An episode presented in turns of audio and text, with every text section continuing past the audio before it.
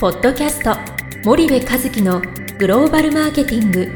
すべてはアジアで売るためには過去1000社以上の海外展開の支援を行ってきた森部和樹がグローバルマーケティングを分かりやすく解説します。皆さんこんにちは。ナビゲーターの小林真也です。皆さんこんにちは。森部和樹です。はい。森部さん本日のポッドキャストの内容なんですけども、はい。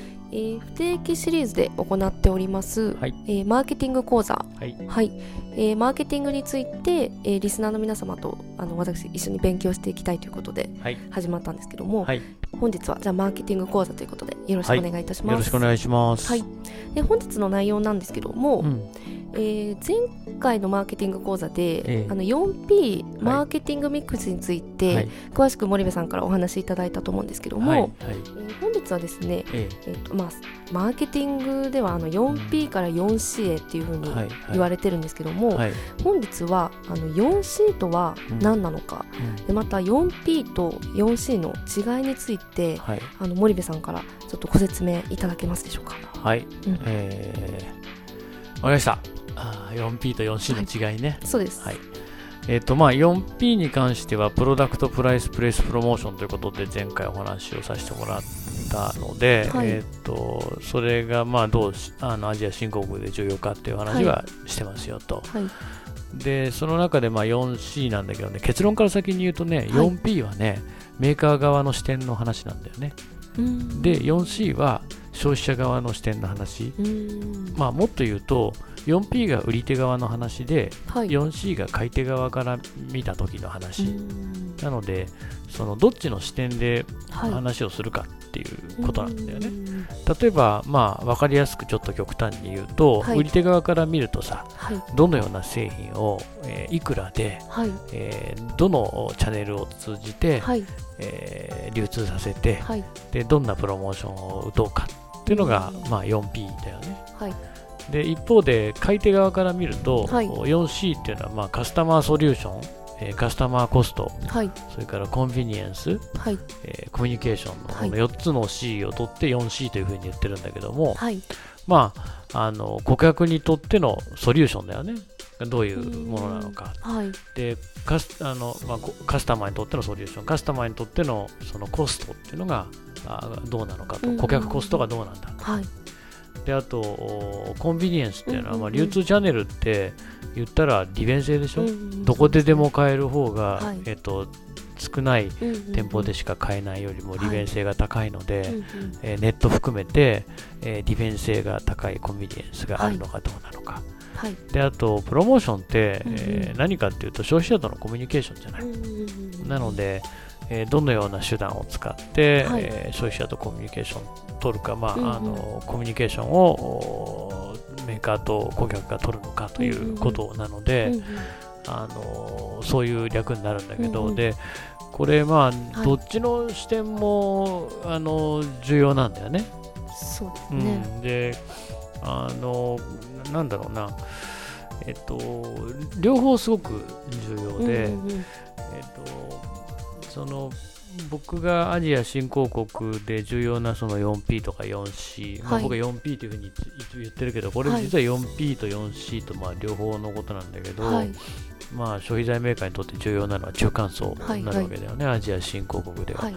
そうすると現地の中間層が求めている製品なり商品をうん現地の中間層が賄える価格、はい。うん、その自分たちがいくらで売りたいか売れるかはい。とかではなくて、はい。その顧客にとってのコストになるわけだから、うんうんうんまあ、買える価格でもダメで僕ははい賄えなきゃダメだって言っててね、消費財の場合はね、うんうん。なぜならばリピートしてもらって初めて消費財のビジネスっていうのはうまくいくわけだから、1回買うなんて誰でもできるわけなので、すね。いかにリピートさせるかっていうと、買えるでは不十分で賄えるってことはすごく重要で、はい。まあ、賄える価格で、はい。えー中間層が買いやすい売り場、うんうんうんこれがまあつまりは MT だけじゃなくて TT にも並べなさいって言ってるの。はそういうことでね、その伝統小売がどうだ近代小売がどうだそんな話をしてるんではなくて顧客にとって利便性の高いのはどういうそのお流通チャンネルにどう並んでることなのってことを言ってるだけではい。近代も伝統もどうでもいいんだよね。うん。言うなれば顧客にとっての利便性しか見てなくてうん結果利便性を高めるんだったら伝統に並べないとそれは 4C の一つの C を満たしていないですよとうん。だったら売れるわけないでしょっていうことを言っていて、で、えーあと最後のコミュニケーション。棚に並んだもの無名なもの。はい。日本では有名かもしれないけど現地では無名なもの、棚に並べてうん。誰かが手に取るかって手に取らないよね。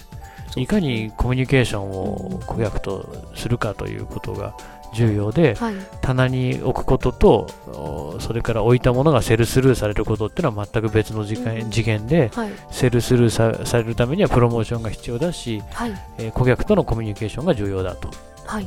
いうことで、うんうん。えーまああの最後の P も C も重要ですよという話をしているいうことかな。うん。なので、まあ、4P と 4C っていうのはそういうこと、視点の違いです。うん。で、こんなんへりくつなんだよね。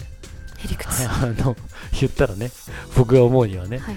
だから学術的にこういうふうに学ぶのもいいんだけど、はい。まあこれを感覚値でどれだけ捉えられるかっていうのはマーケティングをしていく上ですごく重要で、はい。その肌感覚でこうはい。こうこういったその解釈や説明をはい。その意識せずとも、うんうん。そのなんか学者に説明されて、はい。あまあそうだろうね、ううん。ん、そんな理解でいたよぐらいのね肌感覚でスーッと入ってなきゃダメで、全く分かんなくて勉強して分かったっていうんじゃマーケティングってダメでね、この 4P とか 4C っていう感覚を、こうなんて言うんだろうな。もうセンスとしてこの刷り込まれるっていうね、うん。脳と体にね。はいと感情にね。うんうんで学者にそれを体系だって説明されてあまあそうだろうねと。うん。そんなことは当たり前に分かってるよ。っていう感じにならないと、はい。なかなかそのあの我々のようなそのじ実務家うんうんはその現場でそれを使わないといけないから、ね。この学術的に知ってるっていうことは何の自慢にもならなくてですね、これを使って、えー成果を出してはい。初めて、評価になるので、はいあのそういう意味では、感覚として、うん。えー捉えるということは重要ですと。まあじゃあ教科書の丸暗記みたいな感じはダメってもこと。う全く意味がない。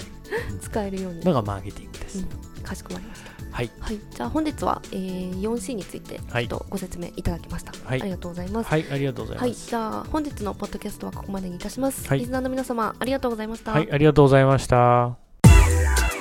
本日のポッドキャストはいかがでしたか？番組では森部和樹へのご質問をお待ちしております。皆様からのご質問は番組を通じ匿名でお答えさせていただきます。podcast アットマーク spydergrp.com ポッドキャストアットマークスパイダー grp.com までたくさんのご質問をお待ちしております。それではまた次回お目にかかりましょう。ポッドキャスト森部和樹のグローバルマーケティング。この番組はスパイダーイニシアティブ株式会社の提供によりお送りいたしました。